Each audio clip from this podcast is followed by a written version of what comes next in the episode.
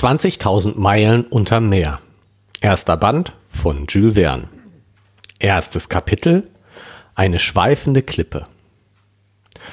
Ein seltsames Ereignis, ein unerklärtes und eine unerklärbare Naturerscheinung, die sich im Jahre 1866 begab, ist ohne Zweifel noch unvergessen.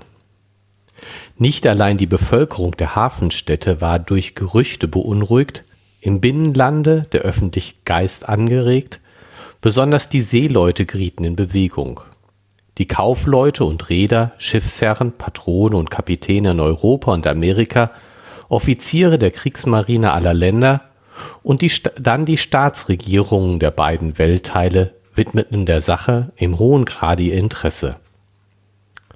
Die Tatsache ist, dass seit einiger Zeit manche Schiffe auf hoher See einem enormen Gegenstand begegneten, lang, spindelförmig, mitunter phosphorisierend, unendlich größer und rascher als ein Walfisch. Die Angaben über diese Erscheinung, wie sie in den Schiffsbüchern verzeichnet wurden, betrafen mit ziemlicher Genauigkeit die Struktur des fraglichen Gegenstandes oder Geschöpfes, die unerhörte Schnelligkeit und erstaunliche Kraft seiner Bewegung, die besonderen Lebensäußerungen, welche ihm eigentümlich schienen. War es ein Tier von der Walfischgattung, so übertraf es an Umfang weit alle von der Wissenschaft bisher verzeichneten. Cuvier, Lacepede, Dumeril, Quadriphages hätten sicher die Existenz eines solchen Ungeheuers nicht gelten lassen, sofern sie es nicht selbst gesehen, das heißt mit eigenen kundigen Augen gesehen. Lassen wir die ängstliche Schätzung, welche diesem Gegenstand 200 Fuß beimaßen, beiseite, verwerfen wir übertriebene Angaben von der Breite einer Meile und der Länge Dreier und halten uns an das Durchschnittliche der wiederholt gemachten Beobachtungen, so könnte man doch behaupten, dass dieses phänomenale Wesen, sofern es existierte, alle von den Ichthyologen bisher angenommenen Dimensionen bei weitem übertraf. Aber es existierte. Die Tatsache an sich war nicht in Abrede zu stellen, und bei der Neigung, womit sich die Menschen dem Wunderbaren zuwenden, begreift man leicht die Bewegung, welche diese übernatürliche Erscheinung in der ganzen Welt hervorbrachte, sie ins Reich der Fabeln zu verweisen, ging schon nicht mehr an. In der Tat begegnete am 20. Juli 1866 das Dampfboot Governor Higginson der Calcutta and Burnage Steam Navigation Company gehörig, dieser schwimmenden Masse fünf Meilen östlich von der Küste Australiens. Der Kapitän Baker glaubte anfangs auf eine unbekannte Klippe zu treffen. Er war auch bereits im Begriff, die Lage derselben genau zu bestimmen, als von dem unerklärlichen Gegenstand aus zwei Wasserstrahlen 150 Fuß hoch zischend in die Luft emporschossen. Demnach, sofern nicht auf diese Klippe intermittierende Quellen eines Gesier sich befanden, hatte es der Governor Higginson mit nichts anderem zu tun, als einem bisher unbekannten Seeunge Seesäugetier, welches durch seine Luftlöcher Wasserstrahlen mit Luft und Dunst gemischt ausstieg. Die gleiche Tatsache wurde am 23. Juli desselben Jahres in den Gewässern des Stillen Ozeans von dem Cristobal Colon der westlichen India und Pacific Steam Navigation Company beobachtet.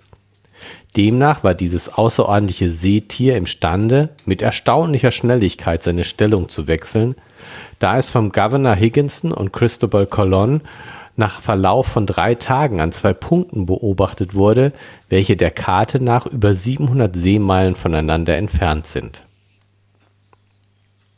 14 Tage später, als 2000 Meilen von da die Helvetia von der Compagnie National und der Shannon der Mail, Royal Mail oh, und der Shannon von der Royal Mail in dem zwischen den Vereinigten Staaten und Europa gelegenen Teil des Atlantischen Meeres in entgegengesetzter Richtung fuhren, signalisierten sie sich das Ungeheuer unter 42 Grad 15 Minuten nördlicher Breite und 16 Grad 35 westlicher Länge vom Meridian zu Greenwich aus.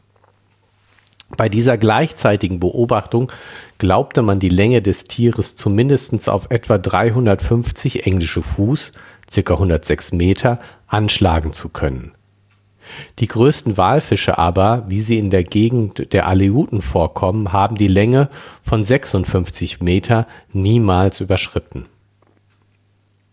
Als diese Nachrichten Schlag auf Schlag eintrafen, machten neue an Bord des Periria gemachte Beobachten einen Zusammenstoß des Ätna mit dem Ungeheuer, ein von den Offizieren der französischen Fregatte La Normandie vernommenes Pro vorgenommenes Protokoll, eine sehr ernste, vom Generalstab des Commodore Fitzjames an Bord des Lord Clyde gemachten Aufnahme, auf die öffentliche Meinung den tiefsten Eindruck.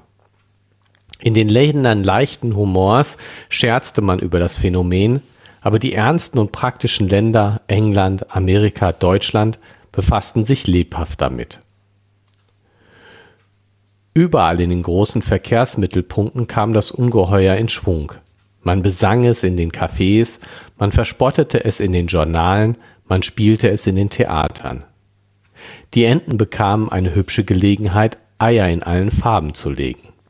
Die Journale gaben in Abbildungen alle riesig, riesenmäßigen Fantasiebilder zum Besten, vom weißen Walfisch, dem schrecklichen Moby Dick der Hyperborea-Länder, bis zum maßlosen Kraken, der mit seinen Füllhörnern ein Fahrzeug von 500 Tonnen umwickelt und in den Abgrund des Ozeans hinabziehen kann. Man zitierte sogar Stellen aus dem Altertum, die Ansichten von Aristoteles und Plinius, welche für die Existenz solcher Ungeheuer sprachen, sodann die norwegischen Berichte des Bischofs Pontoppidan, der Erzählungen Paul Hegedes, Hegedes, Hegedes und endlich die Berichte Harringtons, dessen Ehrlichkeit nicht anzufechten ist, wenn er behauptet, er habe an Bord des Castilian im Jahre 1857 diese enorme Schlange gesehen. Darauf begann eine unendliche Polemik der Gläubigen und Ungläubigen in den gelehrten Gesellschaften und in den wissenschaftlichen Journalen. Die Frage des Ungeheuers erhitzte alle Gemüter. Die Journalisten, welche wetteifernd mit den Schöngeistern die Wissenschaft vertraten, vergossen, verbrauchten in diesem merkwürdigen Feldzug tonnenweise Tinte, manche sogar etliche Tropfen Blut, denn von der Seeschlange gingen sie zu beleidigend, per, beleidigenden Persönlichkeiten über. Sechs Monate lang wurde der Krieg mit abwechselndem Erfolg geführt auf die gründlichen Artikel des Geographischen Instituts in Brasilien, der Königlichen Akademie der Wissenschaften zu Berlin, der Britischen Gesellschaft, der Smithsonischen Anstalt zu Washington, auf die Erörterung der Indien Archipelago, des Kosmos der Abe Moigno, der Petermannschen Mitteilungen auf die wissenschaftliche Chronik der großen Journale entgegnete die kleine Presse mit unerschöpflicher Laune. Die geistreichen Schriftsteller parodierten ein von den Gegnern des Ungeheuers zitiertes Wort Linnés, indem sie behaupten, die Natur schaffe keine Dummköpfe und beschworen ihre Zeitgenossen, nicht die Natur Lügen zu strafen, indem sie die Existenz des Kraken, der Seeschlange, des Moby Dick und anderer Hirngespinste irrsinniger Seeleute gelten ließen. Ähnlich versetzte in eine, einem Artikel eines sehr gefürchteten satirischen Journals der beliebteste seiner Redakteure bei einem Überblick über das Ganze dem Ungeheuer einen letzten Streich und erlegte es inmitten allgemein hallenden Gelächters. Der Geist siegte über die Wissenschaft. Während der ersten Monate des Jahres 1867 hielt man die Frage für beseitigt und es schien nicht, als solle dieselbe wieder auftauchen, als neue Tatsachen zur Kenntnis des Publikums kamen. Es handelte sich dabei nicht mehr um die Lösung eines wissenschaftlichen Problems, als die Vermeidung einer wirklichen ernsten Gefahr.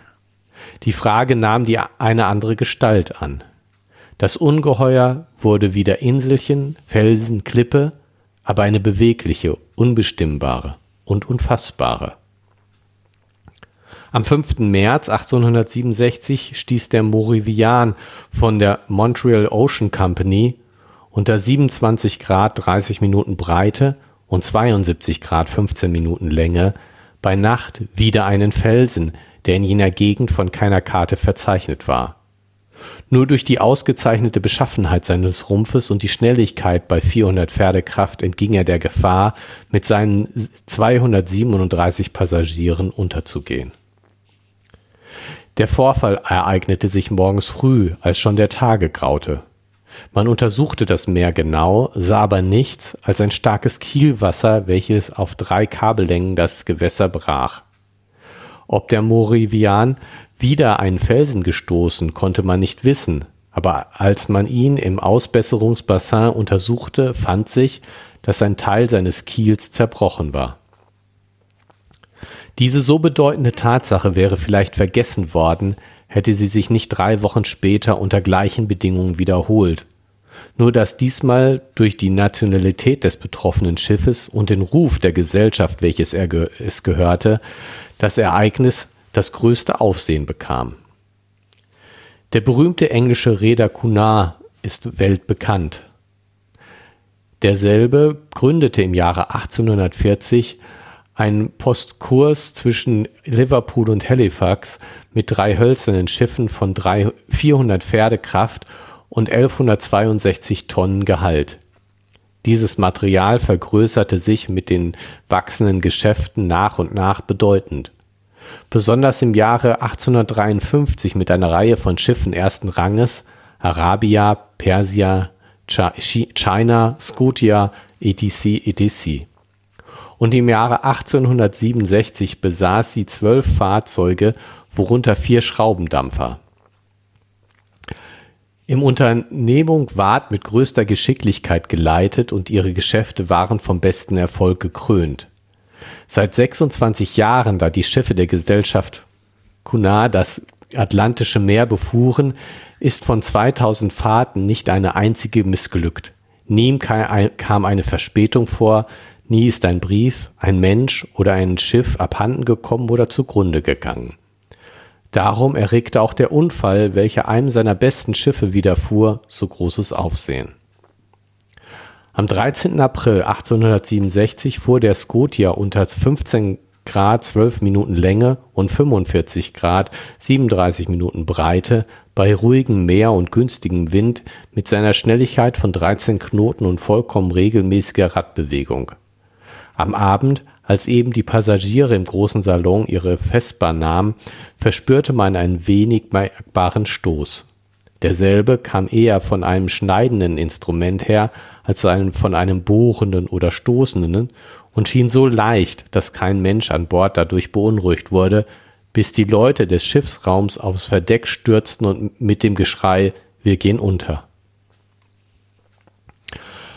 Augenblicklich gerieten die Passagiere in großen Schrecken, aber der Kapitän Anderson war imstande, sie unverzüglich zu beruhigen. In der Tat konnte die Gefahr nicht bedeutend werden, da, da der Scotia durch wasserdichte Verschläge in sieben Abteilungen geteilt war, so dass er leicht einem Eindringen des Wassers gewachsen war. Der Kapitän begann sich sofort in den Schiffsraum äh, begab sich sofort in den Schiffsraum und erkannte, dass das Wasser in das fünfte Gefach durch einen beträchtlichen Leck eindrang. Dieses Fachwerk war zum Glück nicht dasjenige, welches die Kessel enthielt, sondern wären die Feuer mit einem Male ausgelöscht worden. Der Kapitän ließ sogleich halten, ein Matrose tauchte unter, um den Schaden zu untersuchen, und es fand sich ein zwei Meter breites Loch im Kiel. So konnte es nur mit halber Schnelligkeit weiterfahren und kam um drei Tage verspätet in Liverpool an. Bei der Ausbesserung fand sich ein regelmäßiger Riss in Form eines gleichschenkligen Dreiecks. Der Bruch des Eisenblechs zeigte, dass das durchbohrende Werkzeug ausnehmend hart gewesen sein musste. Auch musste es, nachdem es mit enormer Gewalt eingedrungen, sich durch eigene Bewegung in unerklärbarer Weise wieder rausgezogen haben. Diese Tatsache setzte die öffentliche Meinung in leidenschaftliche Bewegung. Von nun an wurden Unfälle zur See, von welchen man nicht eine bestimmte Ursache wusste, auf Rechnung des Ungeheuers gesetzt, und das fantastische Tier musste alle solche Schiffbrüche zu sich zuschreiben lassen. Da nun, mit Recht oder Unrecht, die Beschuldigung sich erhob, dass der Verkehr in gefährlicher Weise gestört sei, so verlangte das Publikum aufs entschiedenste, dass die Meere endlich um jeden Preis von dem gefürchterlichen Ungetüm befreit würden.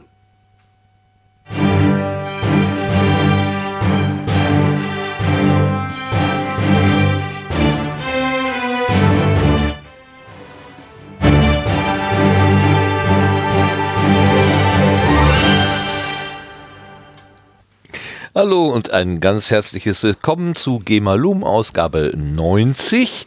Gemalum heißt Gerrit und Martin lesen und mehr. Vorgelesen hat der Gerrit, den grüße ich. Hallo Gerrit, schönen guten Abend. Hallo lieber Martin. Und wir sind wieder nicht alleine, wie schon bei der letzten Ausgabe, die ja eigentlich eine Zwifo, eine Zwischenfolge äh, war, wo wir uns nicht an einem Buch festgehalten haben, sondern an einzelnen, ähm, wie nennt man das denn? Traktaten, ist die Stefanie auch wieder da. Hallo Stefanie. Hallo. Das hat dich also gelockt, hier äh, erneut äh, da dabei zu sein. Das ist schön. Ja, mal schauen, ne? Doch, es hat mich gelockt, in der Tat. Vielleicht hatte ich ja gelockt, dass wir ein neues Werk, ein neues Buch anfangen.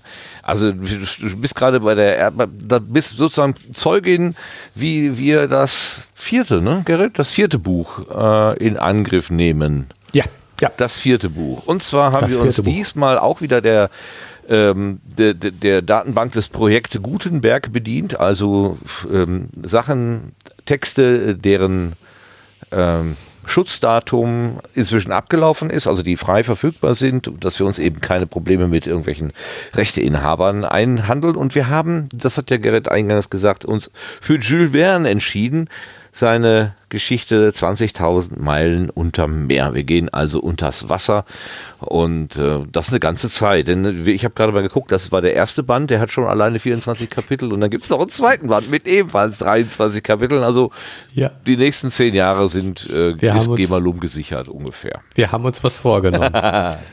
ich, äh, Ja, 20.000 Meilen unter Meer von Jules Verne. Ähm, ich hat, habt ihr davon schon mal was gehört? Also wir, also vielleicht so mal zum Prinzip. Wir haben uns ja vorgenommen, dass wir nicht vorauslesen, sondern immer nur das lesen oder das besprechen und auch das kennen, äh, was eben das der Abschnitt, der halt heute vorgelesen wurde. Aber ähm, bei so einem berühmten alten Text, äh, da ist ja vielleicht doch ein bisschen Vorinformation da. Äh, Ja, also ich meine, ich habe das Buch auch schon mal gelesen. Tatsächlich äh, habe ich es hier im, bei mir im Regal stehen Aha.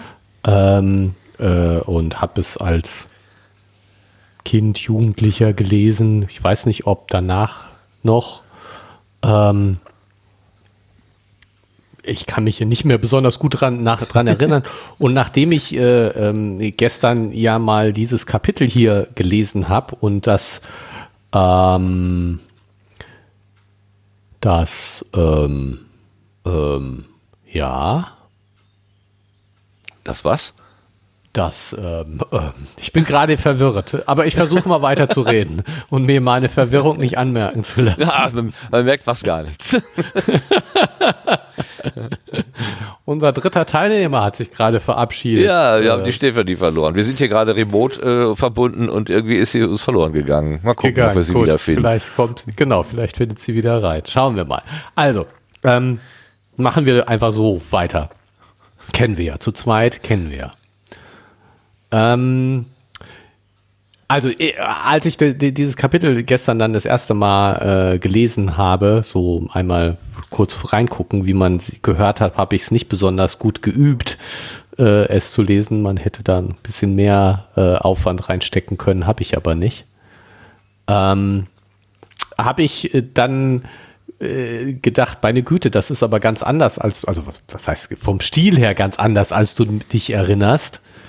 Ähm, das hättest du, so, so schwierige Sprache, da hättest du dich dran erinnern können. Und äh, tatsächlich, ähm, tatsächlich ähm, ist das eine äh, neuere Übersetzung, was ich da habe, und eine deutlich gekürzte. Ah, oho, okay. Okay. Also insofern kommen hier sicherlich Dinge vor, die ich auch definitiv noch nie gelesen habe. Und ich kann mich auch wirklich nicht an die Geschichte nicht mehr wirklich erinnern. Ich habe so wahrscheinlich, wenn ich es jetzt wieder lese, werde ich sagen, ja, stimmt, so. Aber Ja. wenn ich könnte dir die Geschichte jetzt nicht erzählen. Ja. Also insofern ist es doch einigermaßen unbekannt, was wir jetzt lesen und ich weiß nicht, was passiert. Okay, ich muss gestehen, ich habe heute einmal bei Wikipedia reingeguckt, äh, was da über das äh, Werk steht. Und da habe ich jetzt ein kleines bisschen Idee, wie die Geschichte überhaupt losgeht. Also hier wird ja jetzt noch nicht viel verraten, außer dass es äh, irgendein Objekt offenbar gibt auf hoher See, wo allerlei Schiffe äh, anstoßen und man aber nicht äh, keine Ahnung hat, was das denn eigentlich ist. Und ich kann, ich weiß jetzt schon, was es ist. Ja, gut, okay. Also ich glaube, äh, Das- Stefanie, jetzt fragen wir mal die Unbeteiligte. Äh, was Genau. kennst du von, von 20.000 unter Meilen unter Meer? Fall, fallen dir keine Namen ein oder irgendetwas? Captain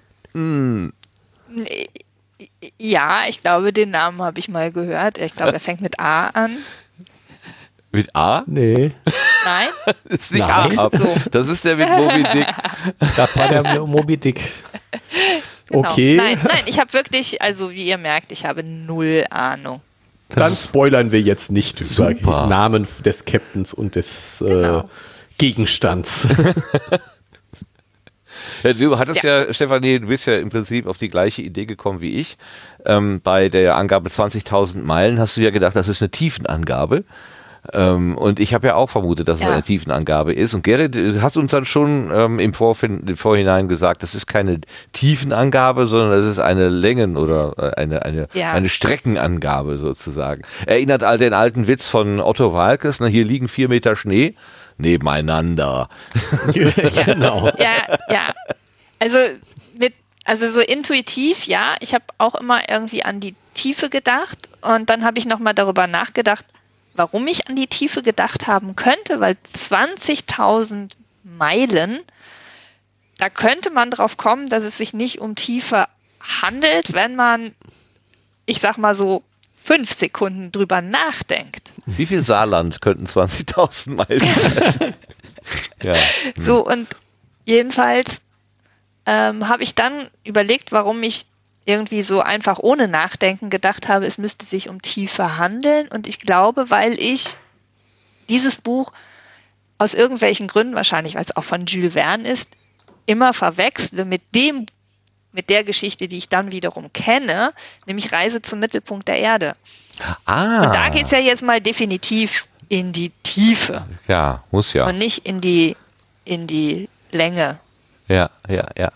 Und irgendwie, vielleicht weil ich das immer alles miteinander in einen Topf werfe und verwechsel, habe ich irgendwie gedacht, ja, da muss es auch darum gehen, dass man tief runter möchte. Für mich war das auch ganz klar, weil das nach unten, also dieses Unter. Äh, ne? Das ist ja quasi das große Abenteuer. Hier, wie heißt das Ding? Marianengraben oder so, die, die tiefste Stelle. Da ist doch irgendwann auch mal so ein, so ein, so ein, so ein Tauchboot, so eine Kugel, so eine, ist doch mal runtergestiegen, weil das einfach so die große Herausforderung gewesen ist, ähm, der man sich halt stellen muss. Und das wäre für mich Stoff eines Buches eigentlich, kann ich mir halt gut vorstellen.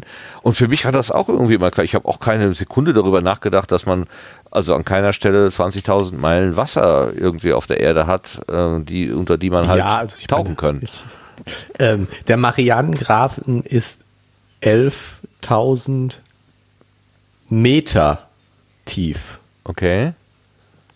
Jetzt und nicht 20.000 Meilen, Meilen. was 32.000 Kilometer sind. Kilometer. Ja. nee, es ging mir nur, also, also die, die, das, die Maß, also die Größenordnung habe ich nicht bedacht, sondern einfach nur die Tatsache, dass es die, das Abenteuer ist, halt so tief wie möglich zu kommen. Da, da habe ich im Prinzip äh, die, die, die Geschichte dran festgemacht und, und jetzt nicht, dass es eine Reise äh, sein könnte, die eine, eine Strecke, eine, eine, eine Länge von äh, 20.000 Meilen hat. Und wenn man nur einen Meter unter Wasser ist, das ist ja wurscht, Hauptsache unter Wasser. Oder unter Meer, also nicht, nicht beliebiges. Ich bin da, ich habe da, weiß auch nicht, ich habe das einfach immer für Tieftauchen äh, gehalten.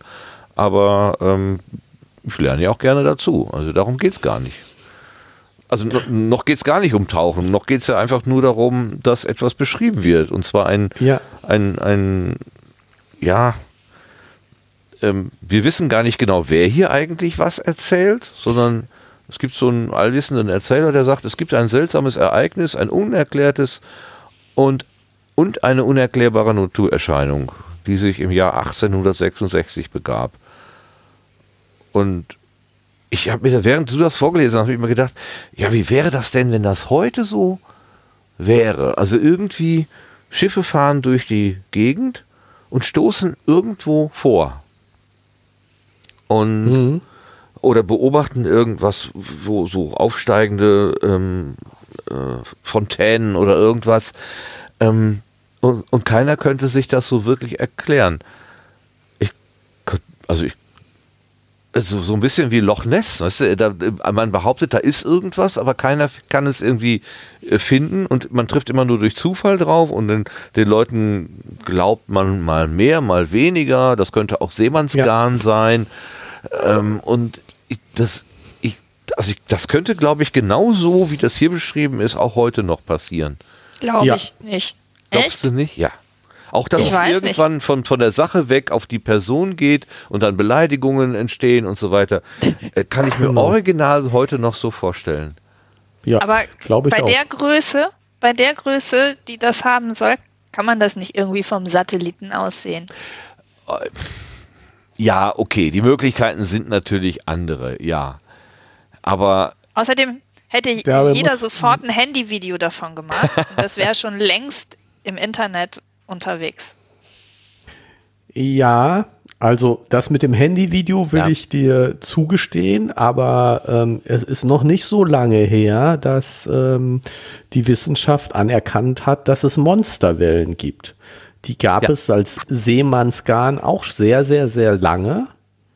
Und es wurde immer abgetan als, ach ja, komm, erzähl mal nix, da war vielleicht eine große Welle, aber nicht ordentlich aufgepasst und was weiß ich, das Schiff war nicht in Ordnung und sonst was. Und ähm, bis man eben äh, ähm, die, die äh, Aufnahmen davon hatte und äh, von Satelliten aus diese, die Entstehung der, dieser Wellen mal gesehen hat. Aber äh, selbst, also das mit dem Satelliten ist, ist so, so eine Sache, weil ähm, du guckst ja nicht immer überall hin. Und wenn jetzt ja, hier so ein Schiff, Schiff sagt, ähm, ich bin jetzt hier gerade von eine Klippe gestoßen, dann dauert es eine halbe Stunde, bis der Satellit, bis ein Satellit da ist, also bis ein Satellit da drüber fliegt, der das aufnehmen könnte, da ist da nichts mehr. Und dann sagte, sagte man auch, ja komm, ihr habt viel getrunken. Wer war denn bei euch ja. auf der Brücke getrunken? Ja, ich glaube, ich, glaub, ich habe diese irrige Vorstellung, dass man mit einem Satelliten jederzeit jeden Punkt auf der Erde sich anschauen könnte und quasi dann, wenn man einmal so ein Ding gefunden hat, das irgendwie tracken könnte. Das mag falsch sein, diese Vorstellung. Also ich glaube, das ist noch nicht so. Aber natürlich hat Stefanie schon einen Punkt, wenn sie sagt, also wir haben ganz andere technische Möglichkeiten zur Aufklärung als 1866, wo man dann tatsächlich ja. auf die äh, Augenzeugenberichte zurückgreifen musste und auch, ich weiß nicht, gab es da schon Funk? Konnten die da schon ich meine, sie konnten ihre Position ja schon ganz genau auf die, auf die Breite und Länge genau bestimmen. Ja. Ähm, ja, das schon, aber Uhren. konnte man das weitergeben und sagen, hier ist es jetzt gerade passiert oder mussten die immer erst wieder nee, in den Hafen? Funk gab's, bin ich ziemlich sicher noch nicht. Ne, mussten immer erst in den Hafen fahren und dann irgendwo die, die Sachen mühsam zusammentragen. Ähm, dass da zwischen zwei Beobachtungen nur drei Tage vergangen ist, hat man wahrscheinlich auch erst Monate später irgendwie ähm, ermitteln können. Das wusste man da in dem Moment vielleicht noch, noch gar nicht. Ähm, aber trotzdem, ich Googlim, glaube, also wenn ich das so lese, ne, überall in den großen Verkehrsmittelpunkten kam das Ungeheuer in Schwung. Man besang es in den Cafés, man verspottete es in den Journalen, man spielte es in den Theatern. Die Enten bekamen eine hübsche Gelegenheit, Eier in allen Farben zu legen. Also ein, ein Ereignis passiert, ja. keiner weiß so ganz genau und alle spekulieren auf Teufel komm raus. Twitter, Instagram und, und so wird vollgeschrieben mit Meinung und ähm, vielleicht auch mit halbgaren Sichtungen, ähm, ähm, mit Fake News. Ähm, das kann ich mir hundertprozentig heute tatsächlich auch vorstellen. Ja. Aber ja. was ich komisch finde, wenn ich das richtig verstanden habe, ist es ja so, dass sozusagen die, also die, die Wissenschaft sagt, da gibt es was. Und die Journalisten, also die, nee, die, die Schöngeister, die sagen, nein, da gibt es nichts. Und die setzen sich durch. Also das finde ich spannend, um es mal so zu sagen. Du meinst, dass du meinst, das wäre heute umgekehrt. Ja, also heute wäre es doch, also ich weiß nicht, nein, vielleicht würde sich die Wissenschaft immer noch nicht durchsetzen. Also das mag auch heute so sein, dass sozusagen die Plappergeister sich durchsetzen. Ähm, aber irgendwie äh, würde sich ja immer, ich sag mal immer das äh, Aufregendere würde sich durchsetzen. Ja, aber wenn ich so überlege, jetzt die zurückliegende Pandemie mit Corona, da wo die Wissenschaft dann vielleicht auch die eine oder andere, sagen wir mal, Vorsichtsmaßnahme empfiehlt, aber dann in den Talkshows da ganz anders drüber entschieden oder geredet wird und dann wird eher dieser, sagen wir mal, Talkshow ähm, gefolgt als vielleicht der die der Wissenschaft. Ähm, dass die Wissenschaft so die Leitschnur ist und die Vernunft sozusagen all unser Handeln ähm, steuert, das habe ich in den letzten, diese Hoffnung habe ich in den letzten drei Jahren tatsächlich komplett verloren.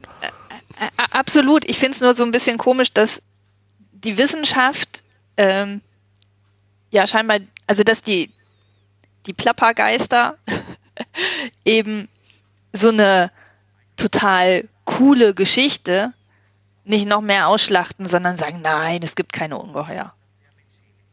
Also die Wissenschaft sagt, da ist irgendwas und die fangen nicht an und toppen das noch und erfinden noch einen obendrauf, sondern sagen, nein, nein, ähm, das kann ja gar nicht sein. Also das finde ich komisch. Nicht, nicht, dass die sich durchsetzen, sondern dass sie sich mit so einer nüchternen äh, Geschichte durchsetzen. Das vielleicht. Okay, das hatte ich jetzt gar nicht so. Oder habe ich es falsch verstanden? Ja, nö, weiß nicht. Keine Ahnung. Wie war das denn hier? Die, die Natur schafft keine Dummköpfe. Wer sagt denn das noch? Linné. Es, ja, es gab ein, äh, hier, der Absatz beginnt mit sechs Monate lang wurde der Krieg mit abwechselndem Erfolg geführt. Was, welcher Krieg ging es denn? Eine unendliche Polemik der Gläubigen und Ungläubigen in den gelehrten Gesellschaften und den wissenschaftlichen Journalen. Also innerhalb der Wissenschaft anscheinend. Die Frage nach dem Ungeheuer erhitzte alle Gemüter. Die Journalisten, welche wetteifernd mit den Schöngeistern die Wissenschaft vertraten, vergossen, verbrauchten in diesem merkwürdigen Feldzug tonnenweise Tinte, manche sogar etliche Tropfen Blut, denn von der Seeschlange gingen sie zu beleidigenden Persönlichkeiten über. Die Journalisten, welche mit wetteifernd mit den Schöngeistern die Wissenschaft vertraten. Die Journalisten folgen der Wissenschaft. Okay. Sie machen keine eigenen Geschichten daraus. So wie das vielleicht heute passieren würde, meinst du? Ja, und dann gibt es halt diese Schöngeister, mhm. was auch immer die Schöngeister sind ja die, die, die, die Menschen, die, weiß ich nicht. In den sich, Talkshows sitzen. ja, da, äh, ja, vielleicht, ich weiß nicht, vielleicht die, die sich eben nicht mit der profanen Wirklichkeit auseinandersetzen, sondern die die Welt eher in ihren Köpfen konstruieren und erfinden. Aber da ist kein Platz für genau. Ungeheuer oder oder ja, das genau. So die Theorie sagt, das kann nicht sein. Und dann kann es auch nicht sein. Und die Wissenschaft ist eher so das Empirische und die gucken hin und sagen, doch, da ist was. Und dann kommen die und sagen, nee, das kann aber nicht sein. Ja gut, hier steht... Das ist in der Natur so nicht vorgesehen. Ja, ja, genau. Die geistreichen Schriftsteller parodierten ein von den Gegnern des Ungeheuers zitiertes Wort Linnés, also Linné ein schwedischer Naturforscher, habe ich mir dran geschrieben, äh, indem sie behaupteten, die Natur schaffe keine Dummköpfe. Also jetzt weiß ich nicht, was mit den Dummköpfen gemeint ist. Die Diskutanten oder dieser Krake oder was auch immer. Und beschworen ihre Zeitgenossen, nicht die Natur Lügen zu strafen, indem sie die Existenz des Krakens, der Seeschlangen, des Moby Dick und andere Hirngespinste irrsinniger Seeleute gelten ließen. Also das ist alles nur Seemannsgarn, genau wie das mit dem ja, Kavenzmann, genau. genau. Ja. Das kann nicht sein, weil dafür haben wir einfach in unserem Denkschema keinen Platz. Sowas Großes gibt's nicht. Das, der größte Walfisch ist 56 Meter lang. Das können, das kann nicht ein Ding von 350 Meter erklären. Das gibt's einfach nicht. Genau. Das erinnert mich so ein bisschen an, wie hieß er denn noch? Jesko von Puttkammer.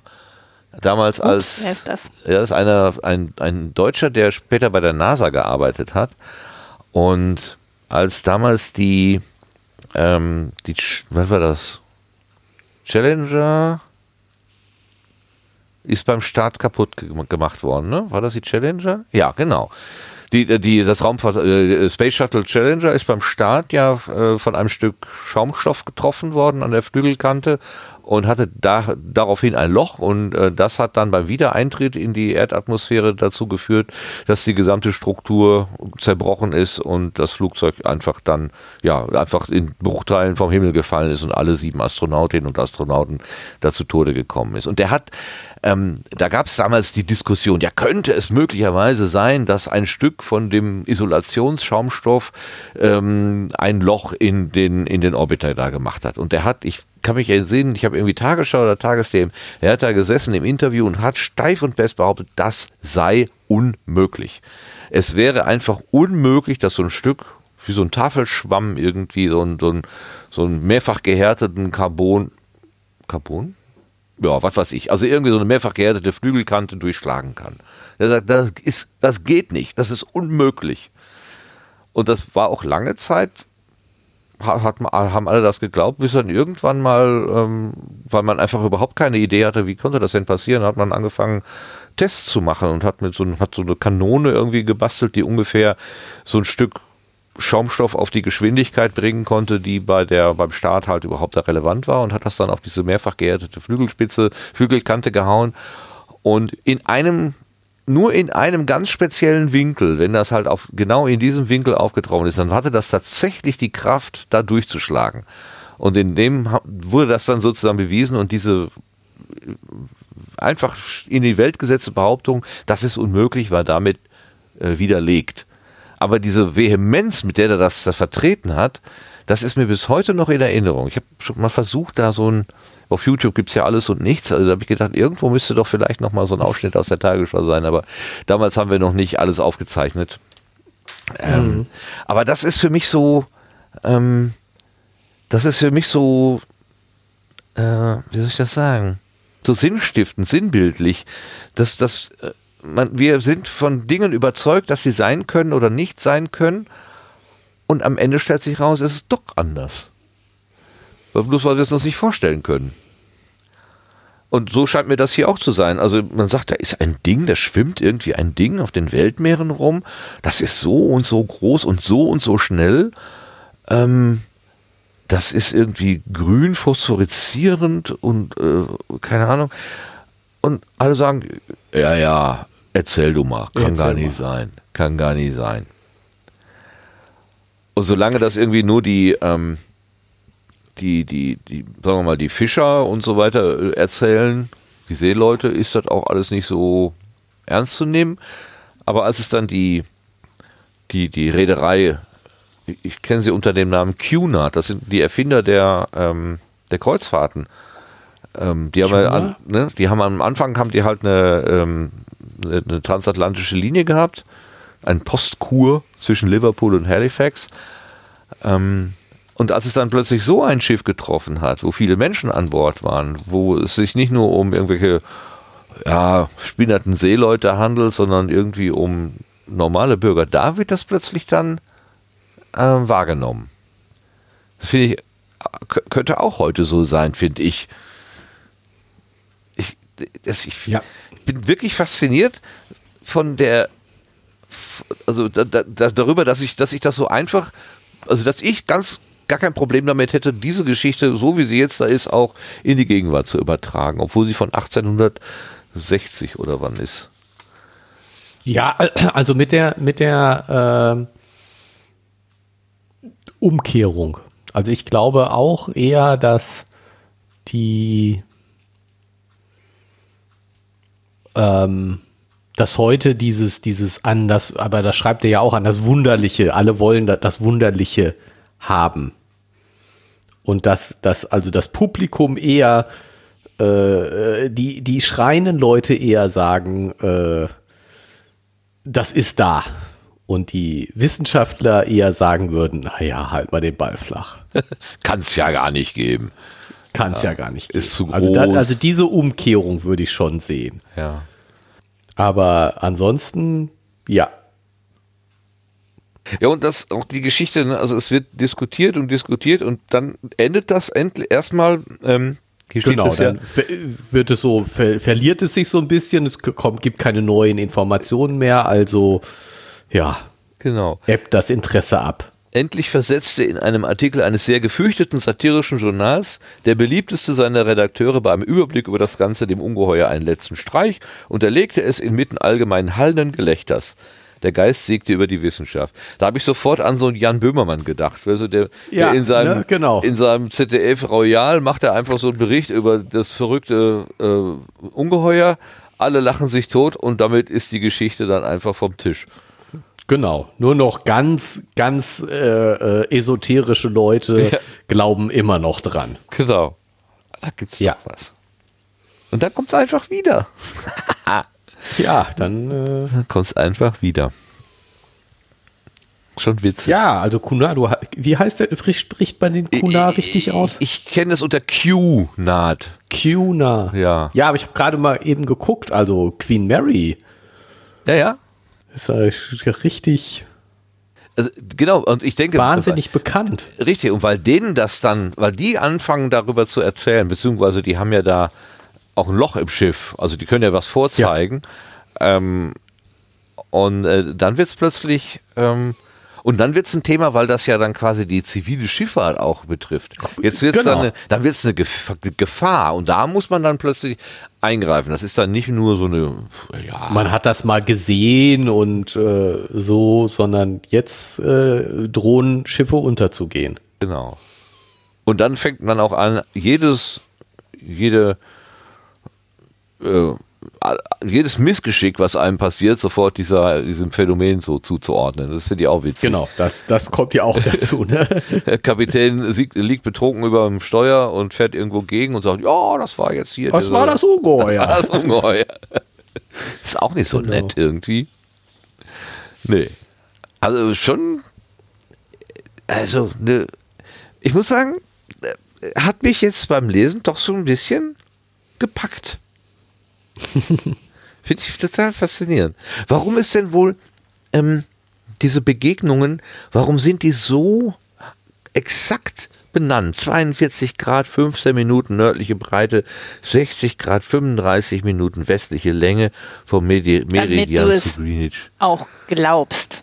Das ist ein heuristischer Cue, würde der Psychologe jetzt sagen. Aha. Eine genaue Angabe, die sowieso nie jemand überprüft, das ist so wie wenn in einer äh, Werbeanzeige ganz viel so kleingedruckte Informationen stehen, die nie jemand liest und man glaubt, also die, die, die, der Eindruck, den das erweckt, ist aber, dass das alles wahnsinnig glaubwürdig ist. Und auch hier, es wird quasi mit irgendwelchen nebensächlichen Informationen irgendwie rumgewirbelt, so dass man denkt, wow, ja, total glaubwürdig war das lokalisieren kann, dann muss das ja richtig sein. Ach so, das ist Wäre wie, meine Spekulation. Das ist wie wenn man noch die zweite und dritte Nachkommastelle irgendwo angibt bei einer Temperaturmessung oder bei, bei Wahlen mhm. oder so. Ähm, mhm. es ist, eigentlich ist das irrelevant, mhm. aber, äh, aber es, es, es simuliert Exaktheit. Ne? Genau. Ja. Und Kompetenz und, mhm. äh, und dann glaubt man dran. Ne? Da ist Expertise und dann genau, also ich meine, stimmt wir, das wir, schon. Wir kennen den Autor, also den Erzähler hier ja noch nicht, wie du schon gesagt hast, Martin. Aber er wird hier vorgestellt schon mal als sehr gewissenhaft. Mhm. Das ja, ist ja in gewisser als, Weise als Kenner des Feldes, ne? weil er kennt ja auch genau. die ganzen Reedereien Details. und weiß, welche ganzen Schiffe unterwegs sind und wer da was zu sagen hat. Das weiß er ja alles. Dann genau, also der uns Chronist ja erstmal mit den ganzen hier, Namen. wird hier ja. schon mal als kompetent eingeführt. Okay, ja, ja. Also wir können das durchaus schon mal nicht, also, also der Gedanke, das jetzt als totales Gehirngespinst abzutun, wird uns als Leser erstmal ausgetrieben. Weil, ne, der Chronist, Da ist was. der Chronist ist ja sehr präzise. Also das ist jetzt nicht Genau. einfach nur so eine, ähm, so eine, so eine Geschichte, die er sich halt ausgedacht hat. Ja, stimmt. Ja. Ähm, was mir aufgefallen ist, ähm, hier werden die Schiffe männlich benannt. Ja, komisch, ne? Wir kennen das doch heutzutage so, dass Schiffe äh, weiblich Die Schiffe sind. sind ne? einfach weiblich. Die Queen ne? Mary, die, was weiß ich, das, nein, das, gut, das Traumschiff. Nein, das ist die Deutschland. Äh, Schiffe Ja. sind alle, und hier heißt es der Die Pereire. Gorch Fock, obwohl es ein Mann ist, ne? Ja, guck mal. Und äh, hier ist ein plötzlich ganz andere Artikel bei den Schiffen. Also das hat mich irgendwie, da habe ich erstmal gedacht, ey, meinen die jetzt ein Schiff oder meinen die einen Menschen? Aber die meinen dann schon Schiffe. Also da gab es scheinbar irgendwann früher auch mal andere Bezeichnungen. Ich weiß jetzt gerade, Moment, sag mir mal ein Beispiel. Ähm, Ah. Als diese Nachrichten Schlag auf Schlag eintraten, machte das machte neue an Bord des Pereira gemachte Beobachtungen ein Zusammenstoßen des Ätna mit dem Ungeheuer, ein von den Offizieren der französischen Fregatte, la- blablabla, eine sehr ernste Form. Also des Pereira sozusagen. Oder Ja, ge generell. Alle, alle Schiffe sind hier männlich. Schiffe sind hier. Stimmt, ja. Aber pff, das ist ja, also es ist ja eine Übersetzung. Hat Jules Verne nicht in. Deutsch geschrieben? Oh Gott, ich Wer weiß hat von Jules Verne nicht. geschrieben? Was ist denn das für ein Landsmann? Ich Franzose. hätte jetzt Ach, Französ. Franzose gesagt. Französ. Franzose. Jules. Okay. Wir könnten eben kurz Wikipedia gucken. Ach. Äh, äh, französischer Originaltitel. Also es ist französisch geschrieben. Oh. Zahlen in, Fran in Französisch ist immer so sehr speziell. Dann lassen wir, was heißt denn 20.000 in Französisch? 20 000. Wien, 20 20 000. 20 000. lieux So einfach? Ja. sous les mers. Das, das kann ich. Le Maire habe ich verstanden. War, genau. 20 000 und dann Meilen, keine Ahnung. Lieu. E L-I-E-U-E-S. Aha, Lieu. Ja, Milieu und dann S-O-U-S, sous Ja. les mers. Also les mers. Okay. Im Plural. Unter den Meeren. Kannst mal sehen. Ja, okay. Ja, kann ja durchaus. Ja, ich meine, wenn man 20.000 Meilen äh, Strecke zurücklegt, ist man, Ist man auch unter verschiedenen mehreren. Meeren. Mehrere Meere. ja. Mehrere Meere, genau. Ja, aber jedenfalls es ist ja eine Übersetzung und es könnte jetzt natürlich sein, dass die übersetzende Person, die das hier übersetzt hat, das vielleicht nicht wusste, dass Schiffe weiblich benannt werden. Okay. Vielleicht ist das in Frankreich auch grundsätzlich anders. Oder das.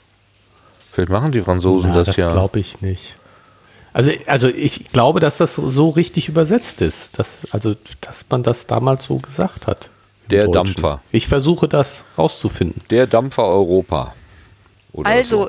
ähm, ich habe hier eine andere Übersetzung des Buches vorliegen und da sind die Schiffe mit weiblichem Namen.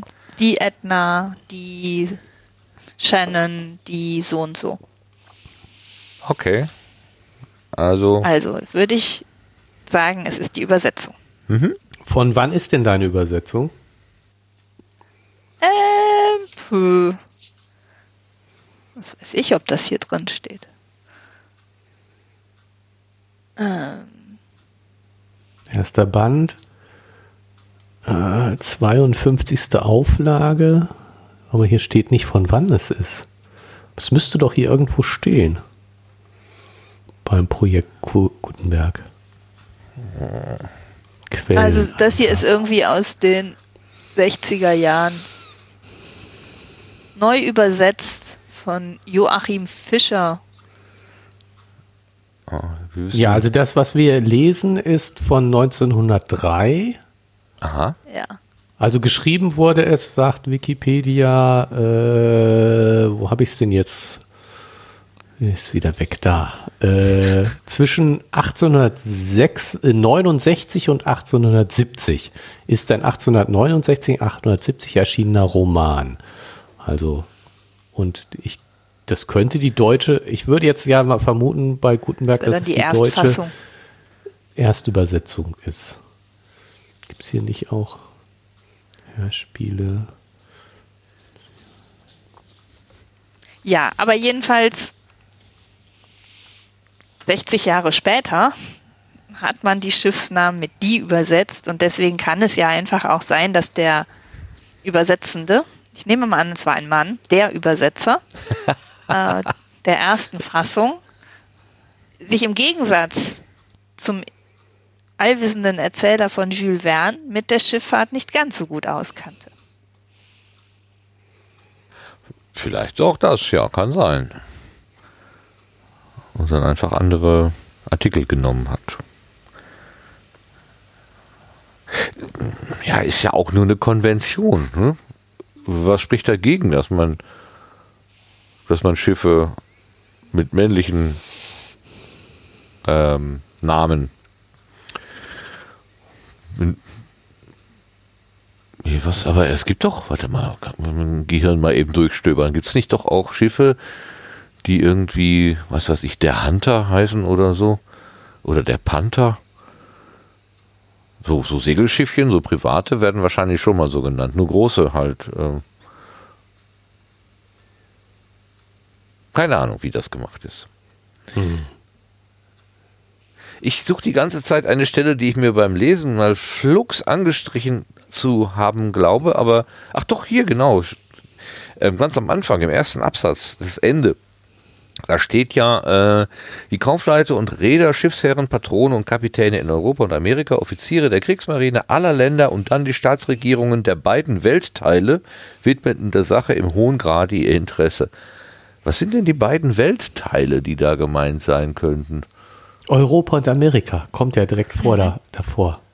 Ach so. Patronen und Kapitäne in Europa und Amerika Ja. und dann die Staatsregierung der beiden Weltteile.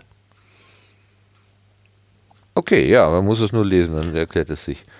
Also ich hab auch, bin da auch beim ersten Lesen drüber gestolpert Ja. und habe hab dann aber gedacht, nee, äh, das müsste es eigentlich sein. Und das ist halt, das, Ja. also es gibt nicht nur die beiden Weltteile, sondern er sagt Nee, die beiden Weltteile, weil er die vorher äh, exemplarisch vorher genannt, genannt hat. hat. Ah, okay. Ja. Weil, Aber was ich ja hübsch fand, waren ja die ernsten und praktischen Ja. Länder. Das wäre das nächste Die fand ich gewesen. ja gut. Ja. England, Amerika, Deutschland, die ernsten und praktischen Länder und nicht Länder des leichten Humors. Ah, Französisch, die Franzosen, wahrscheinlich auch noch die Spanier und die Italiener. Nee, nee, nee. Ist da was dran? Würden wir das heute auch noch so ähm, spüren? Also ernst und praktisch. äh, Ich fühle mich da schon ganz gut mit beschrieben, ehrlich gesagt. Aber die Amerikaner würde ich da nicht drunter zählen. Ja, genau, das ist, ähm, da würde ich heute auch eher. Mm. Aber zu der Zeit Also nicht, dass ich denen einen leichten Humor zu, Auch nicht. zuweisen Weder würde, noch. auch nicht. In meinem aber Stereotypenkopf. Amerika ja im Wesentlichen aus Auswanderern aus Europa bestand und vielleicht auch ganz viel aus England und Deutschland, ähm, hat man das sozusagen damit hin exportiert. Oh, jetzt bin ich wahrscheinlich ganz böse in die Falle der äh, ignorierten äh, Ureinwohner getra getrampelt. Ne? Wobei die Frage ist, welche, welches Amerika meint denn der Autor hier oder der, der Schreiber hier? Meint der. Ich, ich weiß auch gar Also nicht. der, der, der wird sicher nicht die amerikanischen ähm, Ureinwohner meinen, wenn er von ernst und praktisch spricht. aber leichten Er Humor. wird natürlich die Zugereisten meinen. Ja, ne? Das aus Europa mitgenommene. Aber ich finde, also ich die Zuschreibung, also wo du schon sagst, ne, also was ist denn mit Franzosen und Spaniern beispielsweise? Sind die nicht ernsthaft und praktisch? Nö, offenbar nicht. Nö. also ein Franzose schreibt, dass, äh, dass die Ernsthaftigkeit woanders liegt als im eigenen Land. Weil man leichten Humor schon positiv sieht. Man möchte den vielleicht haben.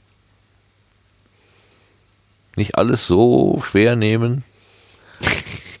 ja. Hätte ich gerne. Ich hätte gerne einen dicken, dicken Schlag leichten Humor, wo man sagt, ach ja, weißt du, Paris ist weit. Sollen die da mal machen, das interessiert uns doch nicht, was sie da entscheiden. ja. Und wir haben da vielleicht einen etwas anderen, also ist ja auch schon wieder so eine Pauschalisierung. Ne? Der Deutsche, die Deutsche ist ernst und praktisch gibt genügend deutsche ähm, Menschen, die leichten Humor haben und überhaupt nicht ernst und überhaupt nicht praktisch sind, völlig unpraktische Leute.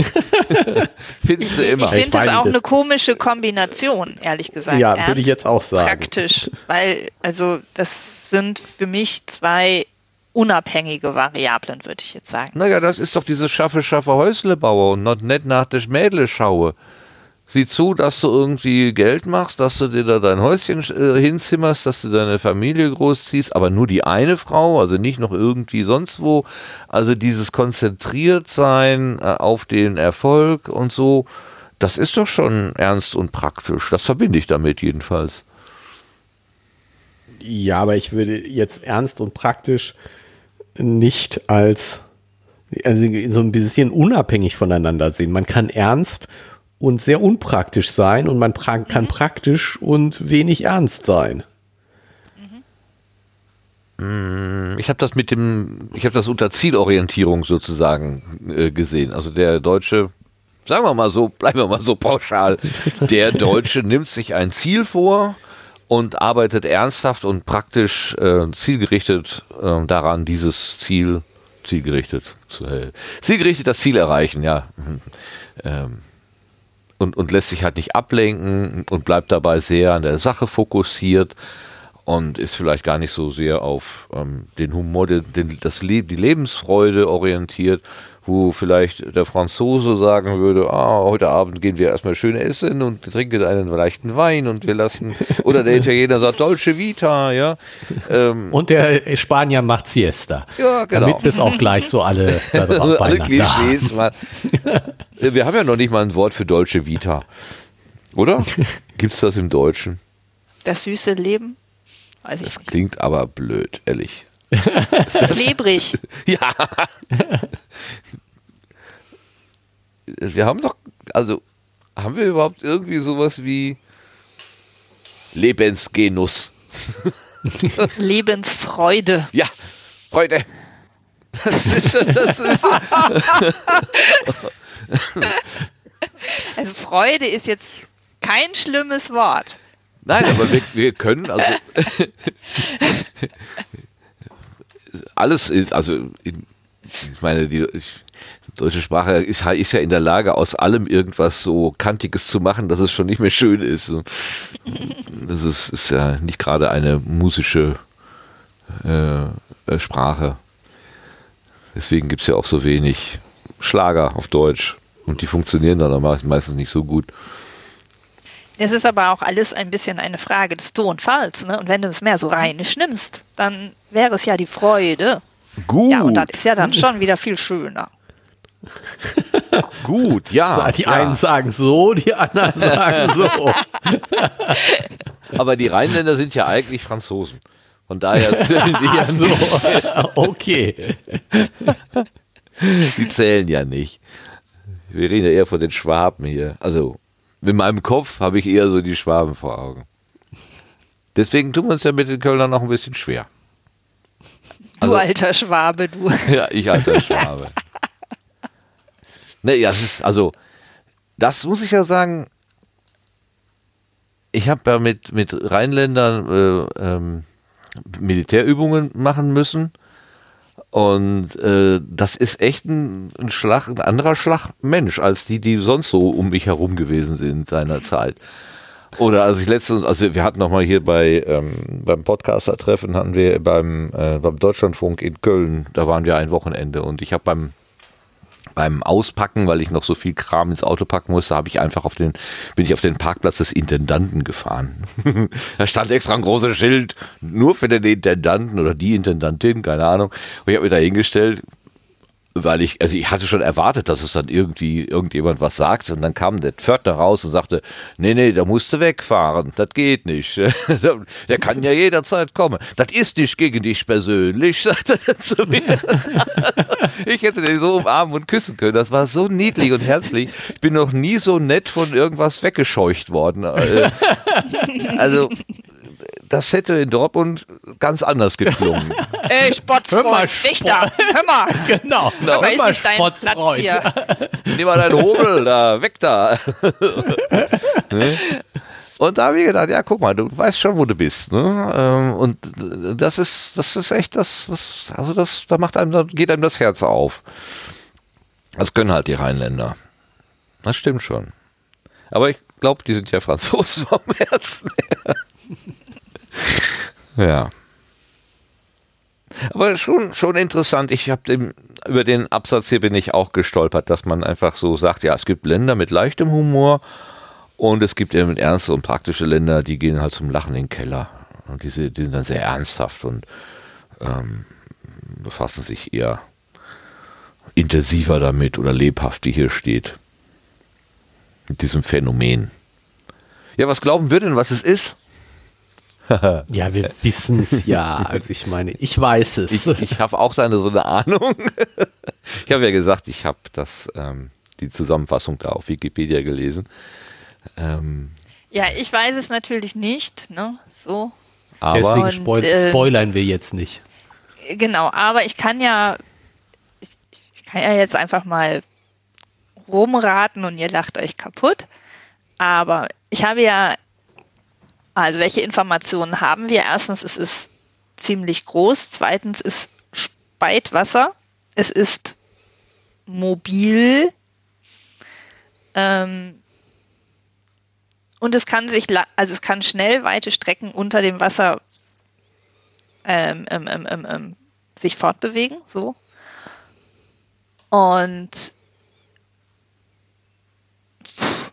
es ist wahrscheinlich kein Lebewesen. Mhm.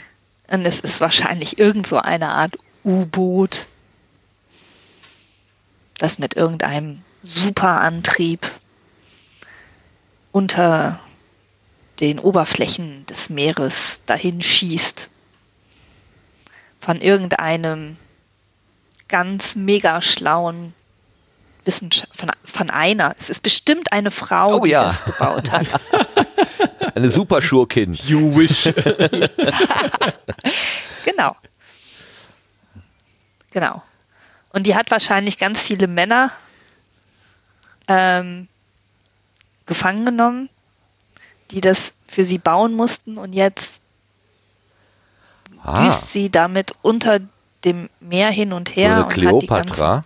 Männer, die mit genau. so, so, Sklaven um sich herum hat, die dann ja. für. Ah ja, okay. Mhm. Die, genau. Ähm, die Frage ist, ob die Zusammenstöße einfach Inkompetenz sind. Wir üben noch mit dem Lenken. Ja. Das, das, das, der, mit dem Hyperantrieb, das kriegen wir noch nicht so geregelt.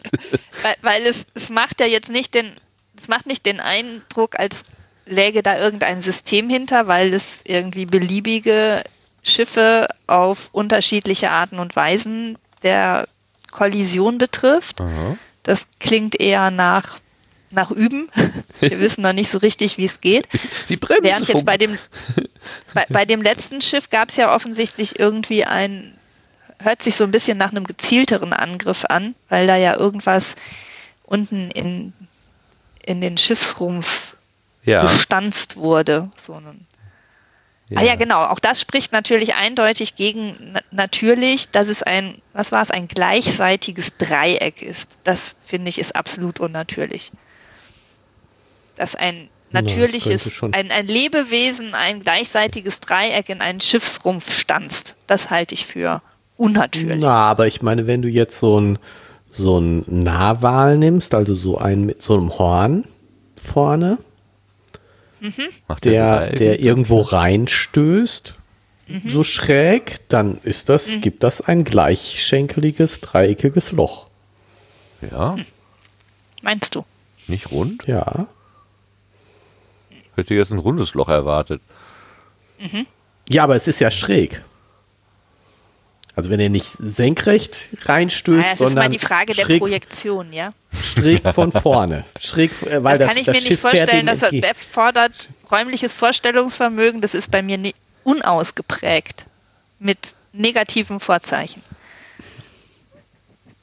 Aber wenn du das sagst, dann glaube ich dir das sofort. Ja, also es, irgendwo ist doch hier was von spiralförmig auch geschrieben. Äh, wo war das denn? Das habe ich nämlich überhaupt nicht zusammengebracht mit diesem ähm, mit diesem dreieckigen Loch. Also ich habe erst gedacht, okay, das hat sich da reingebohrt, weil er ja auch da steht, dass es durch irgendein denn? Spindelförmig. Spindel, genau. Und es musste, nachdem es mit enormer Gewalt eingedrungen war, sich durch eigene Bewegung in unerklärbarer Weise wieder herausgezogen haben. Also wie so ein Bohrer, der sich irgendwo reinbohrt und dann durch Ja. Umdrehung der Bewegung wieder rausbohrt, aber der würde jedoch auch keine. Ach so, ja doch, wenn du sagst, wenn man im richtigen Winkel trifft, dann gibt es trotzdem ein dreieckiges Ja, äh, Loch, auch von einem Loch. Und Bohrer. dann muss man natürlich auch wieder rückwärts raus. Wenn man so das ausreißt, dann Ja. ist es natürlich nicht mehr dreieckig, Ja, das Loch. aber es war auch ja nichts Bohrendes oder Stoßendes, sondern etwas Schneidendes. ja, stimmt. Und hat halt ja wirklich sehr wenig ähm, Erschütterung gehabt. bewirkt. Wie, Ja, ne, genau. Auch, ja. Muss schon sehr, sehr, So. sehr, sehr scharf gewesen sein. Ja, genau. Und das finde ich, also so diese Beschreibung, ähm, finde ich, klingt jetzt nicht so nach Lebewesen. Deswegen würde ich sagen, es ist etwas Technisches. Aber warum sollten die denn so einen Dampfer anstechen? Also absichtlich. Naja, weil es geht. Was geht? Zum Üben. Die üben ja noch. Die Frage ist, was sie. Also ich glaube auch, äh, ich, also dass es ein, ein U-Boot ist tatsächlich. Ähm, wo- wobei äh, das natürlich im Zeitalter der, der Dampfer, also da kommen ja gerade mal die Dampfer auf, beziehungsweise die modernen Schiffe werden hier als ähm, hölzerne Schiffe mit 400 Pferdekraft oder sowas beschrieben. Also das ist ja alles noch sehr auch das Überwasserschifffahrt ist noch sehr in den Kinderschuhen und sich dann halt so ein, so ein super Unterseeboot irgendwie vorzustellen, fällt ein bisschen schwer. Aber okay, das, das, äh, davon gehe ich jetzt auch aus, dass die Geschichte mit einem U-Boot weitergeht. Dass man nämlich dann auch 20.000 Meilen unter Wasser reisen kann. Wo, wo sollte das sonst gehen? Im Bauch eines Walfisches? Wie, wie Noah, wie Noah seine, seiner Zeit? Das glaube ich halt nicht. Warum heißt das denn eine schweifende Klippe? Jonas Jonas. hieß. Nicht Noah. Noah ist ja mit Noah. dem Schiff, Der- genau. Der, der war mit dem Schiff Oh, über bin- dem Meer. Gott. Oh Gott, ich bin nicht mehr bibelfest. Ja, ja. Ähm, Entschuldigung. Ähm, U-Boot, ne? Ja. 1859. Das erste U-Boot der amerikanischen Marine. Ein ausgehöhlter Baumstamm oder was? Nö, wahrscheinlich Aus schon mehr. Von einem französischen Erfinder Ach, gebaut. okay. Ach, ist das womöglich Genau. wieder das, das Muster, jemand schreibt ein Buch und nimmt sich die gerade aktuelle Forschung bzw. Entwicklung und bastelt da eine fantastische Geschichte drumherum. Hatten wir das nicht Ja. schon mal? Doch, Hm. genau. Das würde passen. Irgendwo wird so ein. Das wird aber jetzt keine 305 Meter lang sein und. Nein, äh, ein, 14 Meter 33, ja. 1 Meter 42 breit und 2 Meter 49 hoch. genau. Mit Aussichtskuppel. Aha. Hast du ein Bild davon? Wo hast du das? Ähm, das ist die USS Alligator. Wikipedia Nein. kennt die. Nein? Wikipedia? Doch. Oh. Ich habe aber hier, Moment, Moment, Moment. Das kann, Ja, was? Muss erst bestätigt werden, diese, diese Fundstelle, mhm. sonst geht's nicht. Mhm. Moment. Alligator.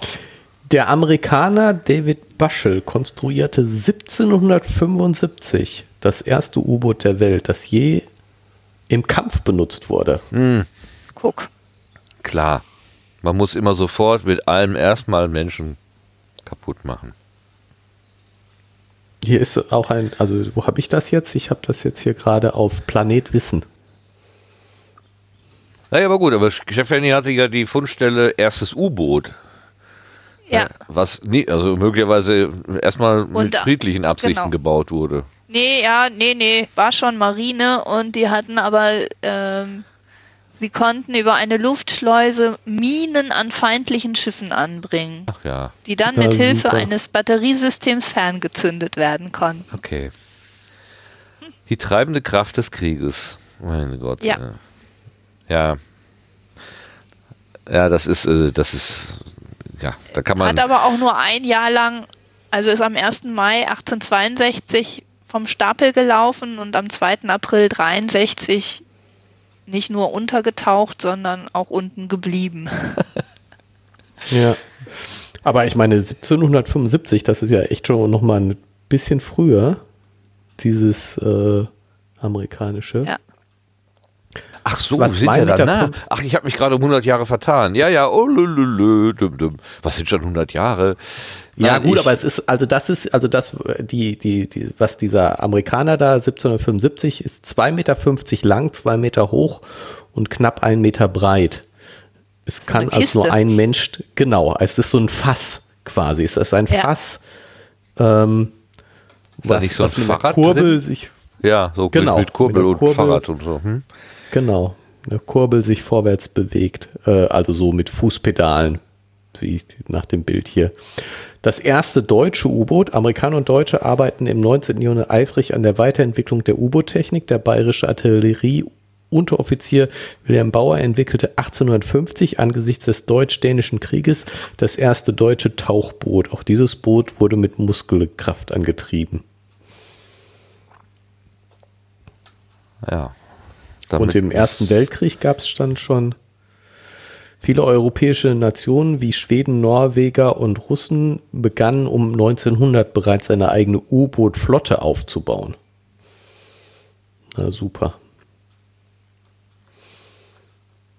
Wollen wir das überhaupt wissen? Ähm, und apropos es gab aktuell. Ein Tauben-U-Boot. Ein Tauben-U-Boot. Tauben-U-Boot. Mhm. Das ist noch älter. Das ist nicht militärisch gewesen.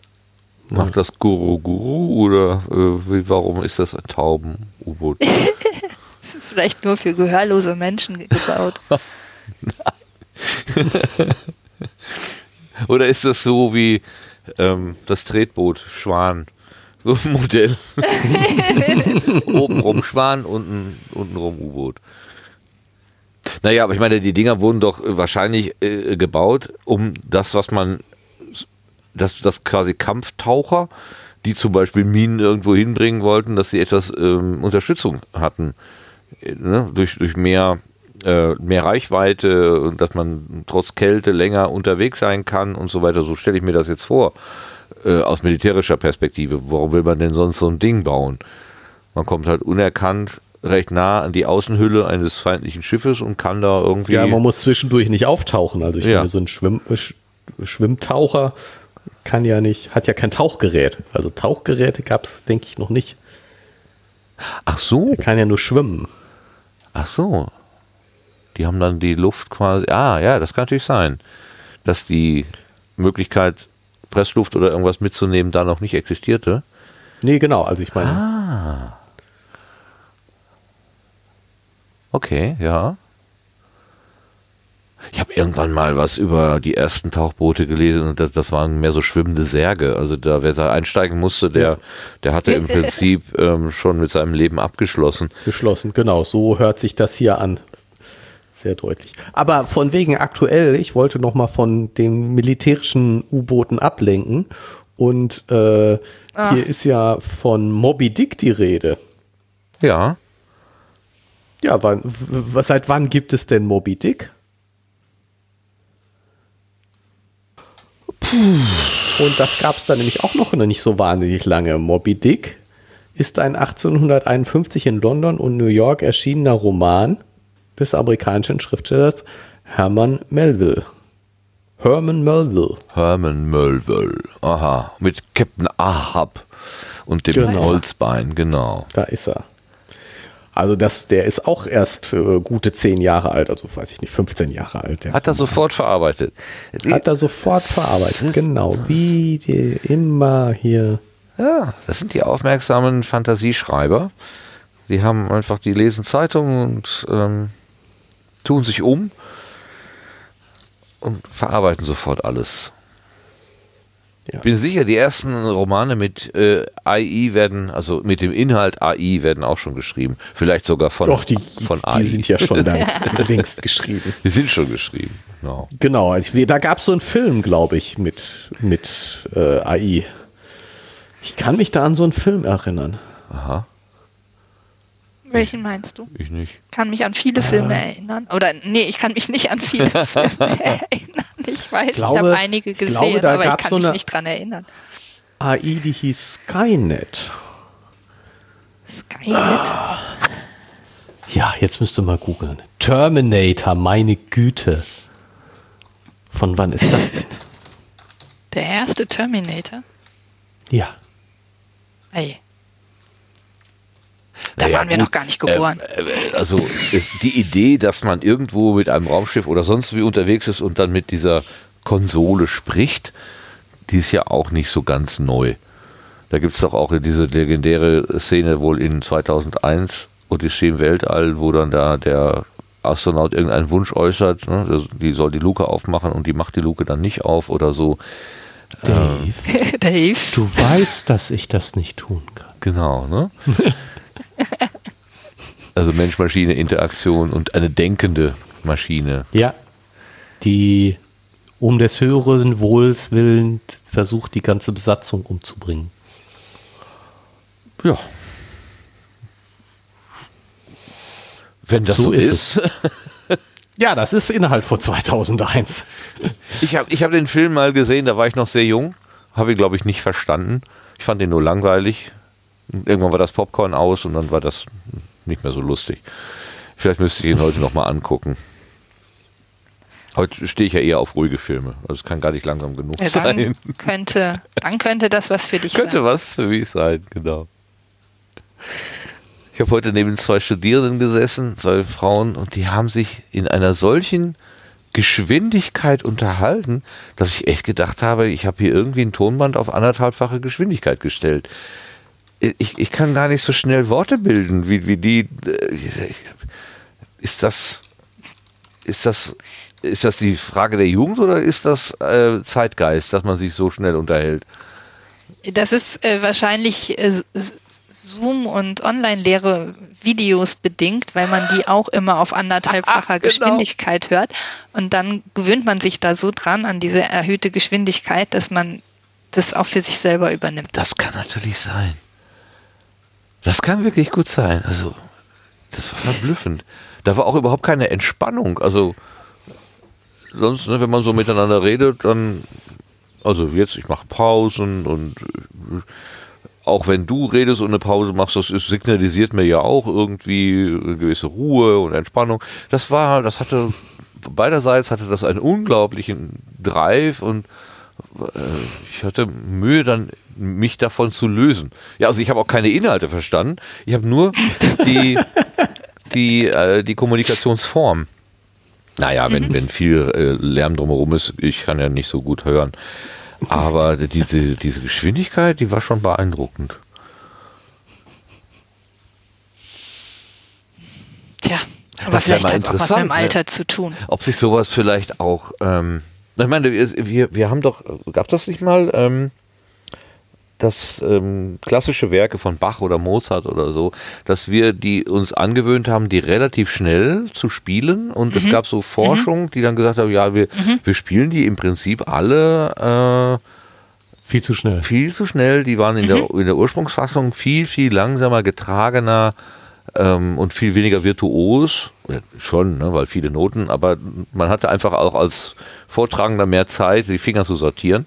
Und heute musste mhm. das ja irgendwie mit artistischer Kunst machen. Ähm, dass das auch so, ein, so, ein, so was wie Zeitgeist ist. Also nicht nur Musik und die Darbietung von Noten, sondern auch die Darbietung von äh, Sprache. Bei YouTube mhm. oder so, in jedem, in jedem YouTube-Video werden ja jede, jede Pause wird rausgeschnitten. Da ist ja ein Satz nach dem anderen, äh, wird an, aneinander ge geknuppert. Pausen sind des Teufels, offenbar. Ja, gut, dass wir das in diesem Podcast nicht machen. wir nicht Wollen wir mal ein bisschen schweigen und darüber nachdenken? genau, wir schweigen. Aber vielleicht machen wir vorher Schluss. Dann können wir einfach bis, zum, bis zur nächsten Episode schweigen. Gemeinsam mit den Hörern. Jeder kann so lange mitschweigen, wie er, er oder möchte, sie möchte. Genau. Die Chance zum Nichtreden, zum Schweigen. Weil ich glaube, wir sind mit, dem, mit der Geschichte bis jetzt ähm, durch. Also meine Frage war ja, warum heißt das äh, schweifende Klippe? Weil dieses Ding, wo man gegendonnert oder so, das wird einfach als Klippe als wahrgenommen. Klippe. Und genau. schweifend mhm. ist sie, weil sie nicht ortsfest ist. Die ja, ist mal ja. hier und mal dort. Mhm. So ist es. Okay. So, wie heißt das nächste Kapitel? Das würde mich jetzt schon interessieren. Ich hatte mir das doch irgendwo. Du spoilerst? ich hatte, warte mal, irgendwo hatte ich das. Habe ich das wieder zugemacht? Ich dösper. Nein. Für und wieder. Für und wieder. Für und wieder. Ja, das verrät doch alles. jetzt habe ich wirklich gespoilert. Das nächste Kapitel heißt Für und wieder. Ach, ich bin hier im zweiten Band. Ich wollte gerade sagen, da steht doch was ganz anderes. ja, jetzt bist du aber ganz weit voraus. Okay. Wieso bin ich denn hier im zweiten Band? Ach je. Weil das der letzte Suchbegriff war. Ja, ja, alles okay, okay, okay. Ja, gut. Nö, also. Gut. Dann äh, würde ich gerne noch ein kleines Feedback von äh, Stefanie haben. Du, es ist ja jetzt das erste Mal, dass du sozusagen an einer normalen Gemalum-Folge dich beteiligt hast. Wie ist es dir ergangen? Ähm, äh, äh, also mir ist es total gut ergangen und ich muss ja zugeben, ich habe das ja gelesen, diesen ersten, dieses erste Kapitel auch halblaut, um mal so zu überlegen, ob ich das lesen könnte. Und ich habe nur so gedacht, oh Gott, wirklich, worüber sollen wir heute Abend reden? ja. Und ich finde, ja, es hat äh, gut funktioniert mit dem Reden und ähm, auch so mit hinreichend vielen, mit hinreichend vielen Pausen, um die Gedanken ein bisschen zu sortieren und nicht viel zu schnell und überhaupt und ganz eins auf eins und noch eins hinterher. Das ist doch sehr angenehm. Das ist gut, dass du dich auf uns, also, äh, auf unser Alter, auf unsere Geschwindigkeit einnimmst. ja, das ist sehr nett, dass du das tust. Äh, ja, also ich muss jetzt mal natürlich die Frage zurückgeben und sagen, wie ist es denn euch ergangen mit mir? ja, du bist uns dauernd ins Wort gefallen, du warst viel zu schnell, das geht so überhaupt nicht und wir müssen überlegen, ob wir das so weitermachen können oder nicht. Genau. Das könnt ihr ja jetzt in der nächsten Zeit schweigend überlegen und mir dann über eure Entscheidung Bericht erstatten. Ich Gerne bin eine ganz mündlich. anderer Meinung als Gerrit. Also du bist mir nicht ins Wort gefallen und ich fand deine, dein Dasein, dein Dasein, dein Dabeisein, so, äh, äh, eine Bereicherung. So, also es ist natürlich ein bisschen, es ist ein anderes Setting, also es ist tatsächlich nochmal was anderes, ähm, ob man ähm, ein Gegenüber hat oder, oder zwei. Irgendwie ist es nochmal eine andere Dynamik oder wie, wie, man das auch mal nennen würde wollen. Aber die tut der Sache äh, nur gut, finde ich. Ja, finde ich auch. Also. Und wo, wo Gerrit Darfst und mir ruhig ins Wort fallen, alles gut. wo Gerrit und ich da einfach sagen, ja, so ist das. Da sagst du, nö, ich sehe das aber anders. Das ist doch sehr schön.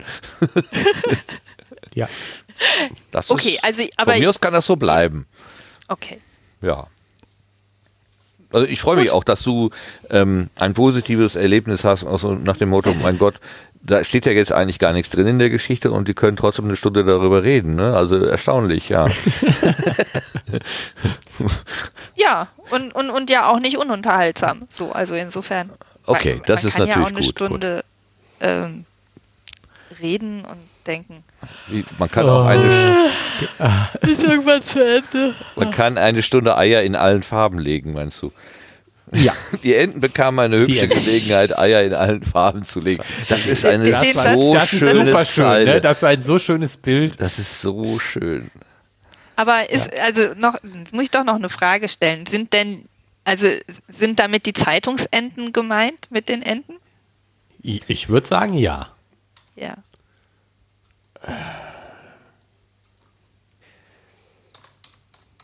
Aber pff, wir wollten schweigen. Ich, ich würde es jetzt nicht unbedingt auf die Zeitungsente beziehen, sondern einfach alle, ähm, die meinen, irgendwie ihren Senf dazugeben zu müssen, die einfach Gack sagen müssen. Die, äh, die, also, ne, das können Enten sein, das können auch Hühner sein. Es, äh, ob das die Zeitungsente ist, es liegt natürlich schon nah, ne? Wobei das mit der Ente, warte mal, bei, bei der Zeitung mit dem Ente, das, das ist nicht, das war doch gar nicht das Tier, das war doch irgend so ein, so ein Druckerfachbegriff, oder? War das nicht so? Ja, ich meine auch. Äh, Irgendwas irgendwie, war da noch. das hat sich verselbstständigt. Äh, äh, am Anfang war das was ganz anderes. Oh, gesundes, ungesundes Halbwissen in meinem Kopf. Kannst du es finden? Ich Der also ich lese mal hier einfach was vor, ohne äh, äh, wo ist es hier denn, wo ist es her? Äh, GFDS, Gesellschaft für deutsche Sprache e.V., damit du Aber wenn es ein. EV Oh ist, Gott, dann oh muss Gott. das ja schon stimmen.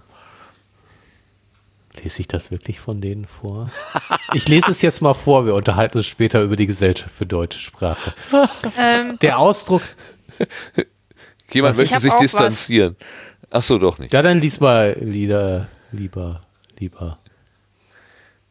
ich habe hier, dass das auf den Begriff Canard, also den französischen Begriff Ente zurückgeht. Und die Ente wurde als Bild, ähm, also erfundene Geschichten in Zeitungen wurden mit dem Bild einer Ente gekennzeichnet. Ach, In französischen Zeitungen. Dann ist doch da das Tier gemeint. Ja. Genau. Ich habe noch eine andere Erklärung im Hinterkopf, aber das ist, das wäre natürlich, ich meine, das, das wäre wär ja sozusagen, ähm, das könnten wir heutzutage auch brauchen. Wenn irgendwo Fake News auftaucht, dann machen wir einfach das Bild einer Ente dahin. So, dann weiß man, Ja. mit Vorsicht zu genießen. Genau. Ah, Aber vielleicht ist ich- das ich auch ein Fake News, was ich hier ich hab, Ich, habe. ich habe hier noch andere Erklärungen. Also, Ja. ähm, ich lese es jetzt doch mal vor, weil das ist schon äh, nicht, nicht unspannend. Ähm, äh, also erstmal das, was du ge- gesagt hast, der Ausdruck äh, Ente für Falschmeldung in der Zeitung hat seinen Ursprung im 19. Jahrhundert, schon im 16. und Mhm. 17. Jahrhundert wurde im Französischen das Wort Canard Ente äh, Flugblatt Falschmeldung in die Redewendung b -b -b verwendet. Also trägt äh, von der sprichwörtlichen Redensart, wer eine halbe Ente für den Preis einer ganzen verkauft. Heinz Küpper verweist darauf, darüber hinaus schon auf die frühhochdeutsche Zeit, als eine blaue Ente bereits eine Lüge bezeichnet. Dies ging seiner Vermutung nach auf den Bericht eines Lügners zurück, der blaue Enten gesehen haben wollte. Damit schließt er sich den Gebrüdern Grimm an, die ebenfalls auf eine blaue Ente als frühe Bezeichnung einer in der Zeitung abgedruckte Falschmeldung hinweisen. Sie allerdings gehen davon aus, dass hier auch die Bedeutung der Farbe Blau, nämlich nebelhaft nichtig, einem etwas Blaues vormachen, blauen Dunst machen, bedeutet Vorlügen, eine Rolle spielt. Röhrig gibt eine weitere Deutungsmöglichkeit an, indem er den Ausdruck Ente im Sinne von Lüge zurückführt auf den Vermerk NT, non testatum, mit dem Zeitungsredaktionen unverbürgte Meldungen zu versehen pflegen. Das heißt aus dem Satz, das ist ein, N, Eine NT-Meldung könnte durch Weglassen des Wortes Meldung daraus eine Kurzfassung, das ist eine NT, eine Ente. Ja, das ist sein. das, was ich im Kopf hatte. Genau, Non-Testate oder ähnlich. Ja, ja, genau. Unbestätigte Ich Meldung. finde das aber mit der Vorstellung, dass die französischen Zeitungen dann so kleine Entchen, ich stelle mir dann immer so ein Quietsche-Entchen vor, Ja, das wird es ja. wahrscheinlich nicht gewesen sein, aber die haben so ein Ja. Quietsche-Entchen dann auf ihrer Titelseite, so Achtung, Fake News. Das finde ich die nettere Erklärung. genau. Ja, Und die Franzosen haben ja auch ein Auto gebaut, was Ente heißt. Genau. Das passt doch alles. Und die haben ja auch, sind ja auch ein bisschen humorvoller, nicht so ernst und praktisch. Ne? Ja. Das könnten wir alle ein bisschen gebrauchen. Bisschen mehr Humor. Und mehr Leichtigkeit. Sagte er mit aller Ernst. Sagt er ganz schwermütig. Ja, das mit der Leichte, mit der Heiterkeit, das nehmen wir ernst. Ne? Wie sagte der Trude? Genau. War das nicht Trude her? Oder nee, das ist äh, auch so ein Kölner, äh, so ein Wahlspruch, oder? Oder gehört das noch zum Kölnischen, ähm, wie heißt denn das denn, Gebote? nee, da ist es, glaube Nee. ich, nicht. Et küt wird küt. Äh, Es hält noch Es immer hält noch Jote immer et Jange. is, it Jange. is, genau, et is, it is, et küt wird küt und et hätt noch immer Jote Jange. Jote so, die drei, das sind doch, glaube ich, das ist das Kölsche Ja. Gr- Grundgesetz? Irgendwie so, also irgendwas sowas, genau. Aber das mit der Heiterkeit nehmen wir ernst. Das ja, äh, so, so ganz locker sind die dann doch auch nicht, die Rheinländer. Irgendwie komme ich da nicht von los von dem Bild. Alles klar. Gut, jetzt haben wir uns gegenseitig warm gesprochen mit der ersten, mit dem ersten Kapitel. Übrigens ähm, haben ja jetzt die Hörenden äh, nicht äh, sehen können, die, die Sprache, die hier verwendet wird, ist schon ähm, alt. Also Kapitel wird zum Beispiel mit C geschrieben am Anfang und das Ereignis. Ganz viele THs Genau, ganz viele Cs. THs und so weiter hier so, so drin. Der Walfisch wird mit zwei L geschrieben, ist eher ein Wallfisch und ähm, das ist schon ein bisschen tricky, also da auf die richtige Be Begriffe auch immer zu kommen. Aber schon phosphoreszieren zum Beispiel, das Zieren Oh, das ist C geschrieben. also schön, schöne, schöne alte Sprache, in der Tat. in der Tat. T-H-A-T. Ja, genau, in der, in der Tat. Gut, dann machen wir doch hier Schluss für diesen Augenblick. Wir gehen also ins Schweigen und ähm, laden alle ein, mit in dieses Schweigen zu gehen, bis wir uns wieder melden. Und vielleicht ein Ach, ihr bisschen. dürft euch auch unterhalten, wenn ihr jetzt nicht gerade hier zuhört. Natürlich. Aber wir haben ja dem Schweigen gerade eine gewisse Bedeutung beigemessen und die wollen wir doch Ja. vielleicht auch ne, würdigen. Genau, Vielleicht wollen wir das jetzt auch mal heiteres selber Schweigen. üben. Ja, selbst Ja, mal üben jetzt mal das mit dem heiteres Sch- Schweigen. Das Schweigen. Okay. Das ist eine schöne Aufgabe, die, die kann ich mir selber aufnehmen. Heiter, heiter schweigen. Heiter Schweigen. Heiter schweigen. Und dann gehen Leute an dir vorbei und sagen, warum lächelt der so dümmlich? Wenn du gefragt wirst, sagst du, Ich ich, schweige heiter. schweige heiter. Ich übe. Ich übe heiteres Schweigen. Das ich übe mich, ich übe mich im heiteren ja, Schweigen. genau. Ich übe mich im heiteren Schweigen. Ähm, ich glaube, dann, dann ist man komplett abgehakt. So, okay, machen wir lieber einen Bogen um den komischen Mann. Wer weiß. Da gehörst du jedenfalls nicht mehr zu den Ernsten und Praktischen. Ja. Ja. Ach ja, was. Ich mache mir immer noch viel Berichte Zwinge. doch nächstes Mal von deinen Erfahrungen. Ja, genau. Erfahrung als heiterer Schweiger. Als halt als als äh, als übender heiterer Schweiger. Genau. Ja, genau, beim nächsten Mal. Jo, so. Jetzt machen wir aber Genau. Schluss für heute. Schluss. Also, wir bedanken uns jetzt auch mal bei den Zuhörern. genau, übernimm du gerne die. Moderation. Ja, wenn du möchtest. Nö, Nein. ich wollte dich nur anstoßen. Du wolltest mich erinnern, weil, weil ich es beim letzten Mal vergessen habe, ne? dass ich mich bei den Zuhörern bedanke. Ähm, wir haben eine Rückmeldung bekommen von, äh, äh, oh Gott, wie heißt der denn? Ist der Rupi? Egal. Ähm, der sagte, er hatte das, die Geschichte, die wir, die du uns letztens gelesen hast, äh, Stefanie, im Dunkeln auf der Heimfahrt gehört und da war ihm plötzlich gruselig geworden. Ich habe nicht gefragt, was den Grusel ausgelöst hat. Äh, unser Gespräch, die Geschichte. der Teleskopfisch. ähm, das habe ich mich nicht getraut. Also Bernd, Bernd, genau, genannt Ruby, genau, der hat uns äh, geschrieben über, hat mich irgendwie über, wie heißt denn dieses Mastodon, glaube ich, angeschrieben. Genau. Äh, also, wir haben zumindest Grusel erzeugt bei einer Person. Na, heute sicher das nicht. Heute ich. heiteres Schweigen. Heute wird heiter, heute dominiert die Heiterkeit. Obwohl ich finde, dieses, dieses Wesen da ist auch schon ein bisschen gruselig.